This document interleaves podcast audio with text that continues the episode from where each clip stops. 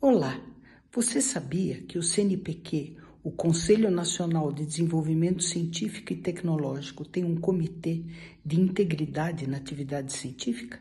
Pois é, ele tem um documento e diretrizes atualizadas em abril de 2021, disponíveis para leitura e divulgação. E aproveite também para ler as, o excelente documento das boas práticas na pesquisa, lançado pela FAPESP em 2014.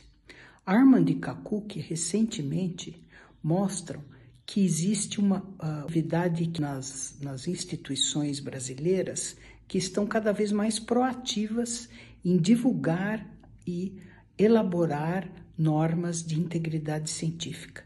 No entanto, há muito ainda o que fazer.